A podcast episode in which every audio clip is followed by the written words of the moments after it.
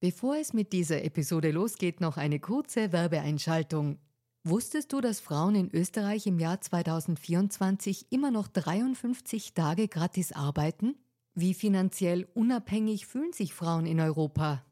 Die Mastercard Finanzstudie 2024 hatte sich zur Aufgabe gemacht, aktuelle Themen wie den Gender Pay Gap und die finanzielle Selbstbestimmung von Frauen näher zu untersuchen.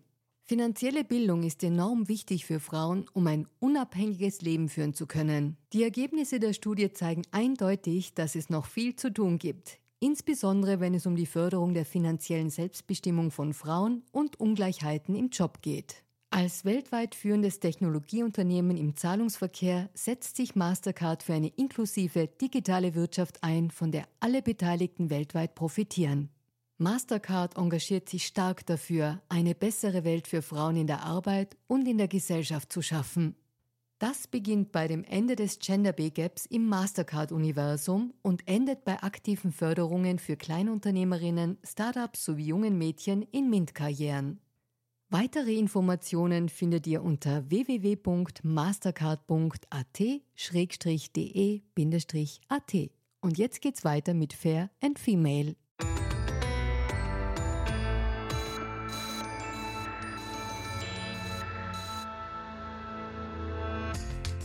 Hallo ihr Lieben, herzlich willkommen bei Fair und Female, dem Gesellschaftspodcast der kleinen Zeitung. Mein Name ist Barbara Haas, ich bin Journalistin und hoste diesen Podcast und heute reden wir über ein Phänomen, das angesichts der Klimakrise und den vielen jungen AktivistInnen irgendwie immer relevanter wird. Es geht um Activism Burnout. So nennt man den Erschöpfungszustand, den Menschen, die sich gegen die Klimakrise engagieren, immer öfter erleben und ich möchte das heute mit einer jungen Frau besprechen, die das Gefühl auch kennt. Sie hat in diesem Jahr ein viel beachtetes Klimamanifest herausgebracht. Das heißt, letzte Generation Kommunikation. Und darin beschreibt sie gemeinsam mit dem ORF-Meteorologen und Aktivisten Markus Watzak ihre Wut, ihre Motivation und auch ihre Angst, die ihr noch so junges Leben eigentlich permanent begleitet. Und ich freue mich sehr, dass sie da ist. Herzlich willkommen, Paula Dorten. Hallo, ich freue mich auch sehr, heute da zu sein. Paula, du bist 16 Jahre alt und nicht erst seit diesem Klimamanifest sozusagen ein bisschen eine öffentliche Person. Du hast dich auch vorher schon engagiert und machst das schon seit einigen Jahren und wir mhm. kommen ja auch auf diese Schattenseiten noch. Aber bevor wir darauf kommen, würde mich gern mal der Moment interessieren, mhm. wo du für dich erkannt hast, ja, ich bin eine Jugendliche, aber ich möchte, ich muss vielleicht auch Aktivistin werden. Mhm. Also ich muss sagen, viele AktivistInnen erzählen ja immer von einem Schlüsselmoment, den sie irgendwann mal hatten, wo sie es überkommen ist, dass sie jetzt plötzlich was ändern müssen.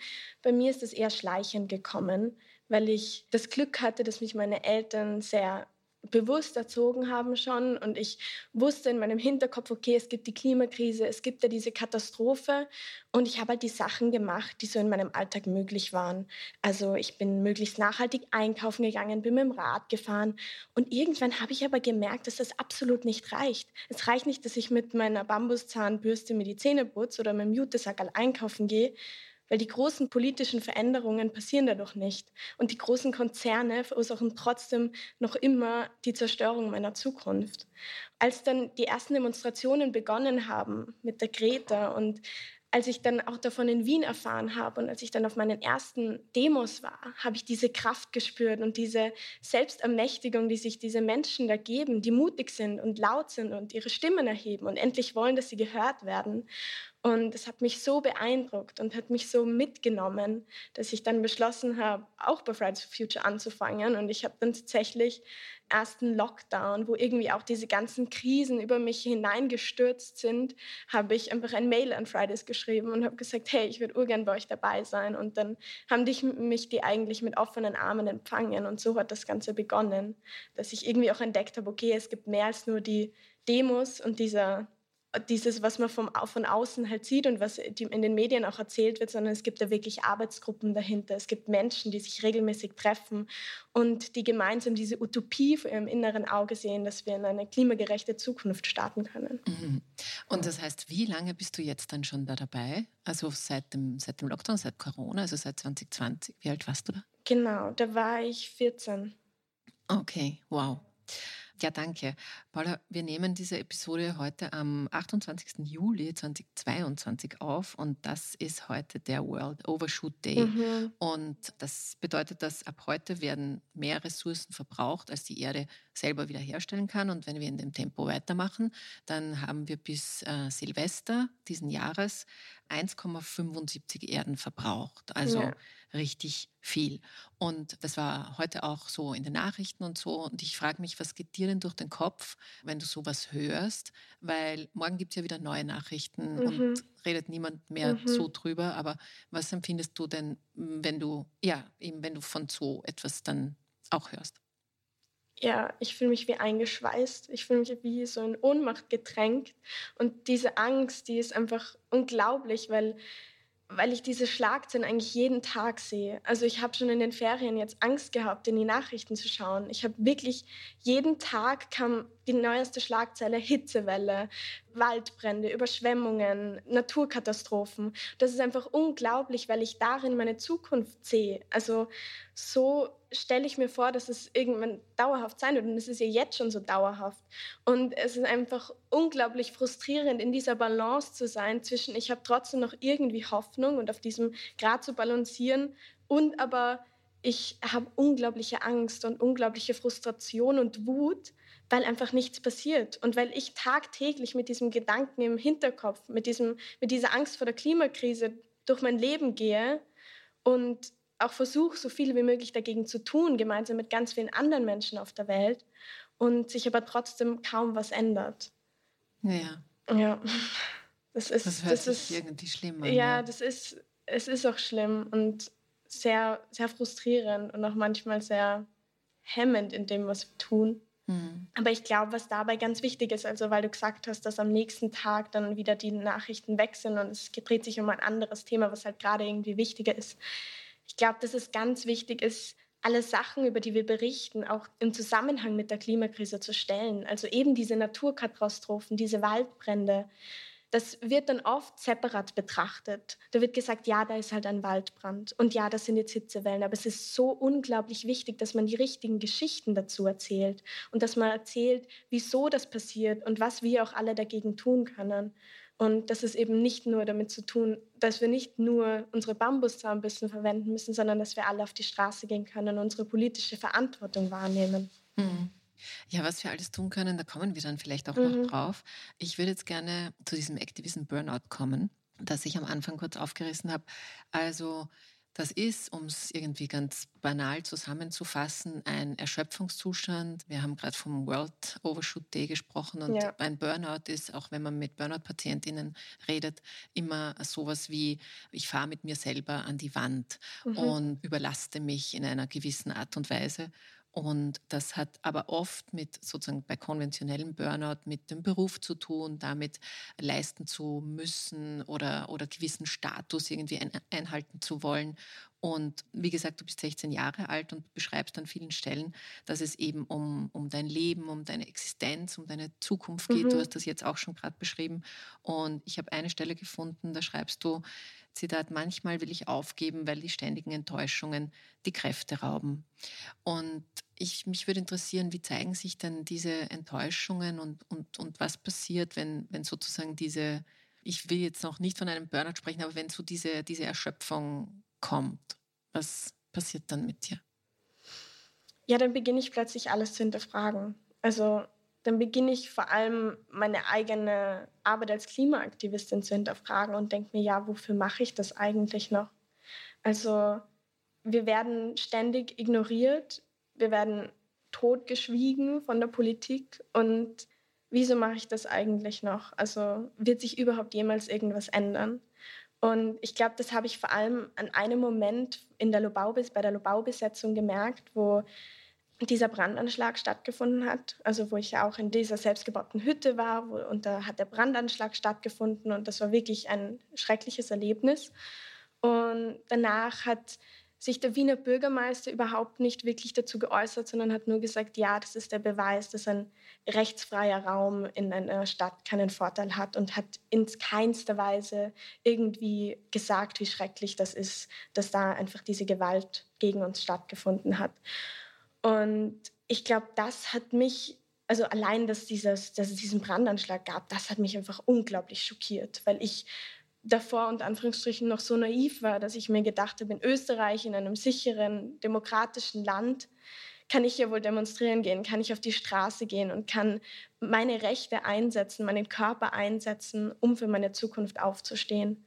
Und das dass das dann passiert ist, das hat mir dann irgendwie so ein bisschen die Augen geöffnet, schrecklicherweise. Und auch wie sich der Bürgermeister dann dazu geäußert hat, hat mir irgendwie, hat mich schockiert, weil ich mir dachte, ja, wir können trotzdem doch noch auf menschlicher Ebene irgendwie respektvoll miteinander kommunizieren und nett zueinander sein.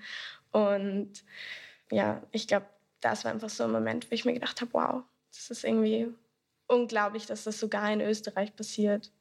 Und wie, wie, weit, also wie weit das Ganze einfach schon geht. Das ist einfach unbackbar, obwohl ich nur um irgendwie meine Existenz quasi, für meine Existenz auf die Straße gehe und für meine Zukunft. Was mir dann aber Hoffnung gegeben hat, waren eben die Menschen, die ähm, trotzdem da waren und eigentlich waren wie so ein Netz was einen auffängt und dann wieder hochkatapultiert und es einen möglich macht, dass man weiterhin mutig bleibt und hoffnungsvoll bleibt, weil sie einem diese Hoffnung eben geschenken und geben und wir trotzdem irgendwie schon ein bisschen eine Utopie vorleben in dem, was wir tun, indem wir auf die Straße gehen und in der Lobau campen und mhm. sowas.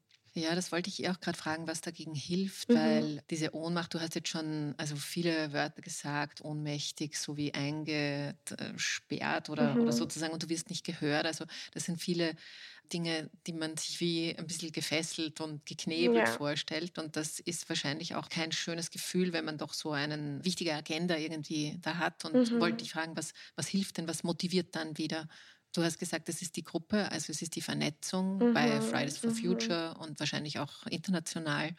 Aber andererseits, du bist ja eben trotzdem sozusagen, sage ich nochmal, ich hoffe, du verzeihst mir, dass ich ständig dein Alter erwähne, aber du bist eben 16 Jahre alt und du bist eben eine Jugendliche, eine junge Frau und dein Leben wäre jetzt sozusagen auch so schon mit Schule und Jungsein yeah. und ja, Erwachsenwerden auch schon recht gut gefüllt. Mhm.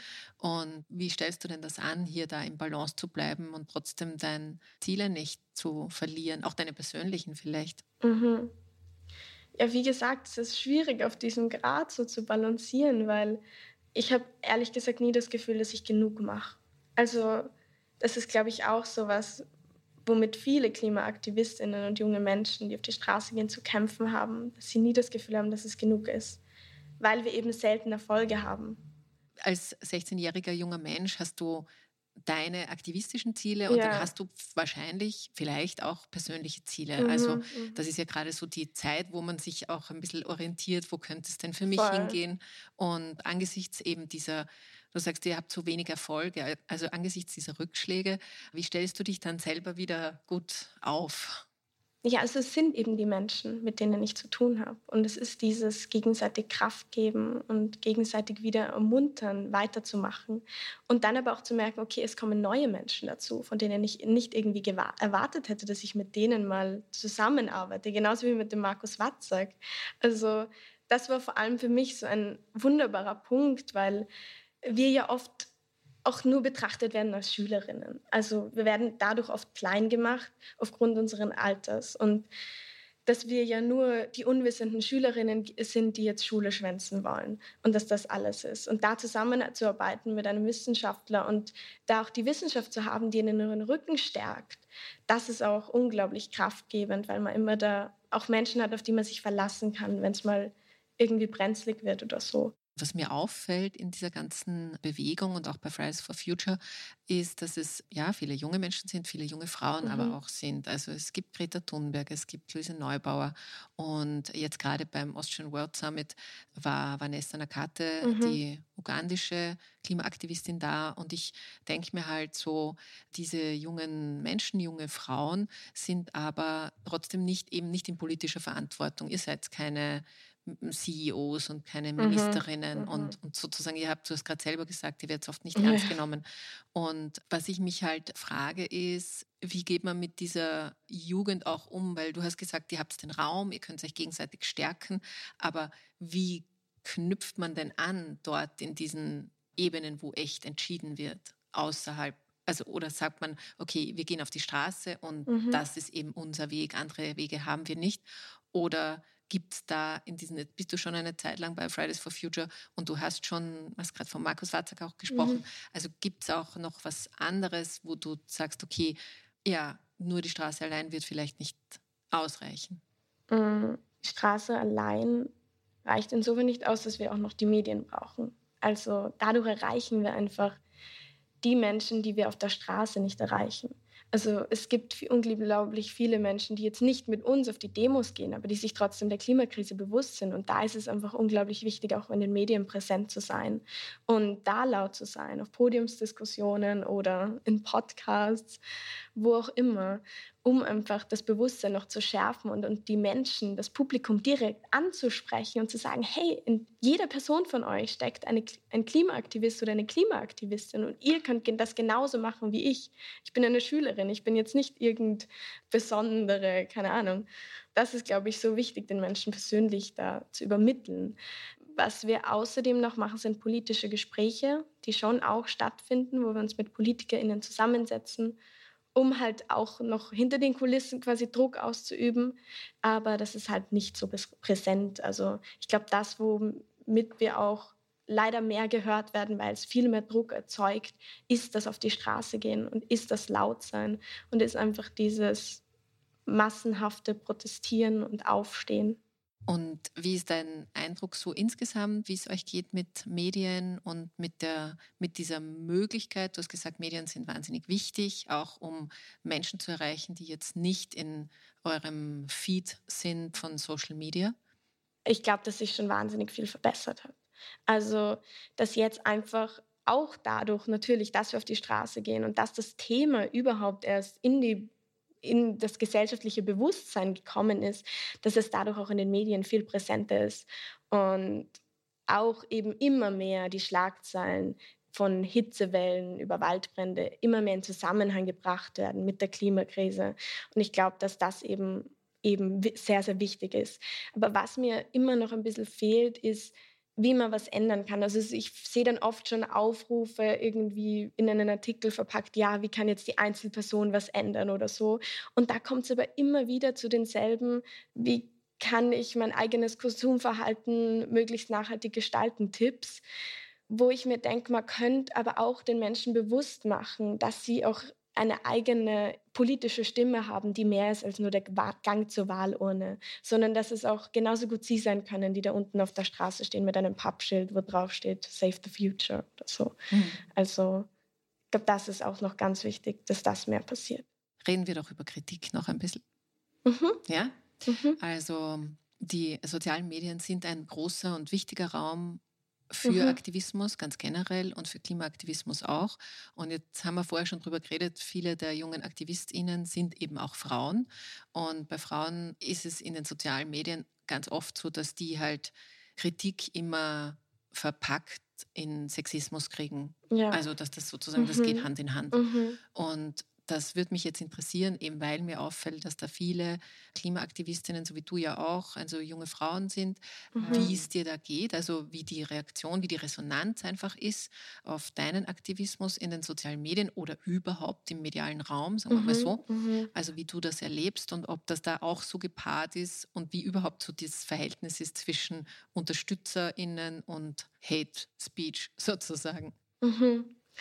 Also ich glaube, was mir am häufigsten begegnet und was mich dann am meisten frustriert, ist, dass die Sachen rausgepickt werden von den Sachen, die ich mache, die schlecht sind. Also, dass einfach nur von be bestimmten Personen und dann auch im Netz der Fokus darauf gelegt wird, was ich in meinem Alltag falsch mache. Und ich glaube, das bekommen ganz viele Klimaaktivistinnen zu spüren, dass gesagt wird, ja, du fährst ja auch manchmal mit dem Auto oh, wie kannst du es wagen, du hast eine Mango gegessen oder sowas. Und dass, dass da auf dieses Konsumverhalten so der Fokus gelegt wird und darauf so gepocht wird, dass komplett vergessen wird, was wir alles versuchen vorzuleben und was wir versuchen zu verändern. Und ich glaube, das ist das, was mich am meisten frustriert, dass die Botschaft, die ich eigentlich versenden will, dass wir alle unsere politische Verantwortung wahrnehmen sollen und auf die Straße gehen müssen, dass das in dem Zusammenhang und in der Debatte total verloren geht. Und ich glaube, das, also ich glaube, das enttäuscht mich dann noch, dann noch am meisten, wenn ich, wenn ich irgendwie das Gefühl habe, meine Nachricht kommt nicht an oder das, was ich vermitteln will, das erreicht die Menschen nicht. Aber was, also es ist auch unglaublich schön, wenn man dann wieder positives Feedback gibt und Leute, die einem sagen, dass sie durch einen selber auch irgendwie Mut bekommen und Hoffnung und dadurch irgendwie auch entdeckt haben, dass sie selber auf die Straße gehen können und laut sein können. Das ist dann so ein gegenseitiges Hochschaukeln und Anspornen. Und das finde ich dann wieder auch mhm. sehr schön. Das, was du jetzt erzählst, erzählen auch andere Aktivistinnen, also auch was Activism Burnout betrifft, mhm. zu sagen, dass der Perfektionsanspruch der von außen an Aktivistinnen mhm. gestellt wird, also fast ikonisiert wird. Also sozusagen, jetzt Greta Thunberg ist natürlich das berühmteste Beispiel, ja. also sozusagen, die darf dann gar nichts äh, machen. Mhm. Wir mhm. können uns noch erinnern an dieses Sandwich, das sie im Zug gegessen hat, wo ein Foto mhm. gemacht wurde, was by the way nicht okay ist, den anderen einfach so abzufotografieren. Mhm, mhm, Aber dass sozusagen dieser, diese, diese Perfektion, die man vielleicht auch selber hat, du hast schon gesagt, du hast das Gefühl, eigentlich nie genug getan zu haben ja, oder ja, zu tun. Voll. Und das Bild dann von außen, dass es das halt irgendwie noch schwieriger macht. Mhm. Aber du sagst auch, es gibt viel gutes und, und unterstützendes mhm. Feedback, was, was fein ist. Aber ich möchte trotzdem nochmal zum Thema Verzichten vielleicht mhm. ein bisschen mhm. kommen. Mhm. dass wir ein wahrscheinlich alle zurückstecken müssen. Das wird sich nicht ganz vermeiden lassen. Ja. Es ist auch, glaube ich, hinlänglich bekannt, dass sozusagen je reicher, desto mehr mhm. Ressourcenverbrauch, desto mehr Emotionsausstoß also ja. und umgekehrt, je ärmer, desto klimafreundlicher. Mhm, und mhm. jetzt bist du ja Du hast auch schon verzichten müssen. Du schreibst auch im Buch mal, ich habe ein Achtel meiner Lebenszeit in Lockdowns verbracht und war noch nie außerhalb von Europa. Mhm. Also das ist auch ein Verzicht, aber es ist trotzdem noch auf einem hohen ja. Niveau dennoch. Aber was denkst du dir, wenn du weiter denkst in deinem Leben, worauf wirst du oder werden wir alle, aber du natürlich dann dementsprechend länger einfach verzichten müssen, was Komfort oder gute Sachen, die wir heute noch selbstverständlich sehen, dann vielleicht nicht sein können, ständig. Mhm. Also ich muss sagen, dass ich die Verzichtsdebatte und dieses ganze Thema rund ums Verzichten schon ein bisschen leid bin, weil es einfach oft als Ausrede genutzt wird, um nichts verändern zu müssen. Es wird oft gesagt, ja, wir müssen auf das und das verzichten und das und das und das ist ja gar nicht möglich. Und das, da wird oft der Klimaschutz in ein unglaublich schlechtes Licht gestellt, weil gesagt wird, Klimaschutz ist gleich Verzicht. Und ich mag es ganz gerne, die gegenteilige Frage zu stellen. Und zwar zu fragen, auf was müssen wir verzichten, wenn wir keinen Klimaschutz machen? Also das, was, wo, wo wir jetzt zurückstecken müssen in diesem irgendwie Überfluss, in, in dem wir ja leben, wo wir dann, wo wir Sachen einsparen müssen, das ist einfach, ist es einfach wert, um nicht auf saubere Luft verzichten zu müssen, auf sauberes Wasser, um auf eine angenehme Temperatur, auf die Jahreszeiten, auf irgendwie auf eine Erde, die nicht von Naturkatastrophen geschüttelt wird permanent, auf eine Erde, die noch lebenswert ist für alle Menschen auf der Erde und wo es nicht Flüchtlingsströme gibt wegen der Klimakrise.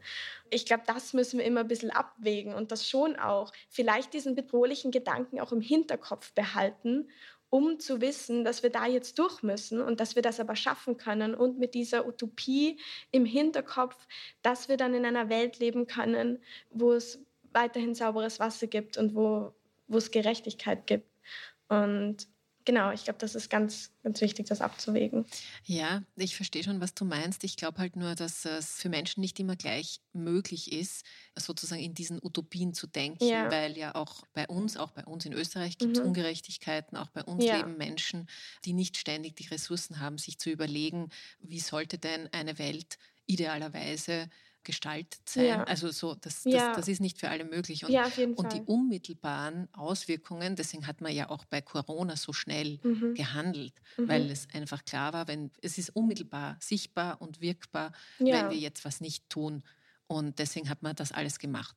Und ich glaube, dass es trotzdem wichtig ist, für Menschen auch sich vorstellen zu können, okay, keine Ahnung, eben so wie Energiesparen, ein autofreier Tag in der Woche, mhm, das wäre mhm. doch was. Ja. Das betrifft dich mhm. jetzt nicht. Ich glaube nicht, dass du Auto fährst. Also du hast noch gar kein, hättest noch gar keinen Führerschein.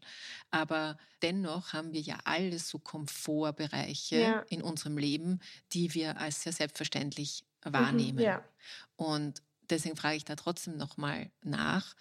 Ich verstehe total, was du Mhm, meinst. mhm. Wir verzichten auf ein gutes Leben für die Welt. Das ist der, der größere Verzicht, wenn wir Ja, jetzt nicht ja. handeln.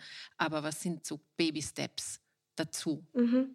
Also ich, ich finde das immer problematisch, wenn man das irgendwie auf die Einzelperson bezieht. Und wenn man auch der, die, der Einzelperson die Verantwortung gibt und sagt, ja, da haben wir die 15 Ökotipps, setz das jetzt um in deinem Leben und egal wie gut das jetzt funktioniert von deinen finanziellen Ressourcen her, von deinen zeitlichen Ressourcen her, du musst es irgendwie umsetzen, weil sonst ist deine Zukunft im Arsch. So, jetzt grob gesagt.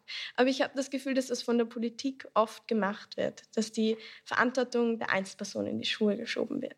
Und ich glaube, da ist es ganz wichtig, auch einen systematischen Wandel zu bewirken und Gesetze zu schaffen von der Politik, die es einfach den Menschen möglich machen, Veränderung zu bewirken in ihrem eigenen Leben, weil es jetzt einfach unglaublich zeitaufwendig ist und auch kostenspielig oft, ähm, klimafreundlich unterwegs zu sein, weil es billiger ist, wohin zu fliegen, als dem Zug zu fahren. Und das muss sich einfach ändern. Mhm. Und ich glaube, da kann natürlich, also ich will das überhaupt nicht irgendwie verharmlosen, wie wichtig es ist, dass man alles ändert, was in der eigenen Macht steht und dass man alles tut, einen möglichst nachhaltigen Lebensstil zu führen. Aber es ist auch wichtig zu sagen, dass es in diesem jetzigen System und um einfach unglaublich schwierig ist. Mhm. Ja, das hast du gut gekontert, das hast du natürlich total recht. Und klar, das war ja ursprünglich, glaube ich, auch dein Beginn für den Aktivismus, dass ein persönlicher, Ja. nachhaltiger Ja, Lebensstil genau, ganz genau. da irgendwie nicht reicht. Ich möchte noch ein anderes gesellschaftliches Thema mit dir kurz besprechen, nämlich, dass sich Generationen nie so gut verstehen Mhm. und dass das jetzt noch nichts mit dem Klimawandel und mit Aktivismus zu tun hat, sondern das ist wahrscheinlich immer schon so gewesen, Mhm. dass die Älteren finden, dass die Jüngeren doof sind und umgekehrt. Und was erschwerend ein bisschen dazu kommt, finde ich, ist, dass die, die, die sogenannten Boomer mit den sogenannten Zoomern jetzt tatsächlich noch ein bisschen mehr Thema haben, weil Menschen wie du und viele, viele andere ja nicht nur sagen, wir finden das nicht gut, was ihr macht und wir machen es anders, sondern ihr seid auch verantwortlich, dass wir vielleicht keine Zukunft mehr haben. Mhm. Und, und das führt auch, glaube ich, auch deswegen manchmal ein bisschen zu Ablehnung, Ja, weil man ja, will ja natürlich auch nicht sein mhm. eigenes Leben total Mhm. schlecht gemacht Mhm. kriegen. Das ist schwer, das, glaube ich, zu akzeptieren. Und was ich mich da frage, ist in dem Aktivismus, ist es denn möglich, glaubst du, so radikale Veränderung zu fordern und trotzdem wertschätzend in der Kommunikation zu sein oder schließt sich das einfach aus? Ich glaube absolut nicht, dass es euch ausschließt. Ich glaube, es ist unglaublich wichtig, auf einer Augenhöhe zu diskutieren und miteinander zu reden, ohne dass da irgendwie eine Spaltung entsteht zwischen Generationen, sondern dass wir vor allem zusammenarbeiten, weil es ist natürlich schlimm, was in der Vergangenheit alles passiert ist. Und es frustriert mich auch oft, wenn ich mir denke, ja, es war schon lange bekannt, dass die Klimakrise passiert. Aber also ich möchte jetzt auch nicht meine Großeltern dafür beschuldigen, dass ich jetzt in der Position bin, wo ich auf die Straße gehen muss, weil ich jetzt, weil meine Zukunft gerade zerstört wird. Sondern ich glaube, man muss die Menschen, die gerade jetzt im Handeln sind und die gerade jetzt in den Verantwortungspositionen sind, in den Entscheidungspositionen zur Verantwortung zu ziehen. Und das ist halt auch irgendwie so die Sache, dass ich einfach keine, also mir wird oft gesagt, ja, dann werd halt mal Politikerin und veränder selber mal, was du verändern möchtest. Und dann sage ich immer, ja, ich habe aber keine Zeit mehr. Also es muss die Veränderung jetzt gleich passieren. Und ich habe keine Zeit mehr, um CEO zu werden. Und genau, ich glaube. Denkst du das wirklich? Ja. Ja, absolut. Also das ist ja auch von der Wissenschaft erwiesen, dass wir jetzt in den nächsten sieben Jahren unsere Treibhausgasemissionen sehr radikal reduzieren müssen, damit wir das noch schaffen können. Also damit wir diese Paris Agreement von well below two degrees, die Länder vereinbart haben, um die, den Klimakollaps noch zu verhindern, damit wir das noch schaffen können, muss, das, muss die Veränderung jetzt bald passieren. Und da glaube ich, ist es aber ganz wichtig, dass wir uns als Gesellschaft und als Menschen vereinen, gemeinsam für eine bessere Zukunft aufzustehen, für eine demokratische Zukunft, wo die Stimme von jeder Person gehört wird, egal welchen Alters. Und, und deswegen finde ich auch den Titel von unserem Buch so schön, Letzte Generation. Und Markus sagt immer spaßhalber, ja, freut sich, dass er jetzt wieder mit mir gemeinsam als Generation zählt, einmal quasi. Aber dass wir, egal wie unterschiedlich alt wir sind, dass wir jetzt alle Menschen, die auf der Erde leben, gemeinsam die letzte Generation sind, die noch was verändern kann. Und dass wir da zusammenhalten müssen und stark sein. Das ist schön. Ja. Das ist ein schönes Schlusswort, liebe Paula. Gemeinsam die letzte Generation sein, die was verändern kann. Das finde ich, find ich sehr schön. Vielen lieben Dank, sage ich, für deine Einschätzungen und deine persönlichen Eindrücke. Und man merkt viel Kraft und Energie bei dir. Das ist gut. Lass dich nicht ins Burnout treiben. Danke für das Gespräch. Ja, Danke. vielen Dank. Ja, und wenn euch noch interessiert, auch mehr zum Thema Klima und Klimaschutz, dann geht doch einfach auf die kleine Zeitung.at slash Klima. Da ist unser Klimaschwerpunkt mit aktuellen Daten, aber auch mit Einschätzungen und mit globalen Vergleichen kann man sich viel rausnehmen. Und wenn ihr Feedback zu unserem Gespräch habt, dann wie immer unter barbara.hase.kleinezeitung.at. So, Jetzt empfehle ich euch noch mal ganz kurz das Buch. Es heißt Letzte Generation, das Klimamanifest, ist erschienen im Braumüller Verlag und ein Euro des Verkaufspreises geht an Fridays for Future. So, und ich freue mich, wenn ihr nächste Woche wieder mit dabei seid. Bis dahin wünsche ich euch eine gute Zeit und viele letzte Generation gemeinsam Klimagespräche. Alles Liebe und Baba.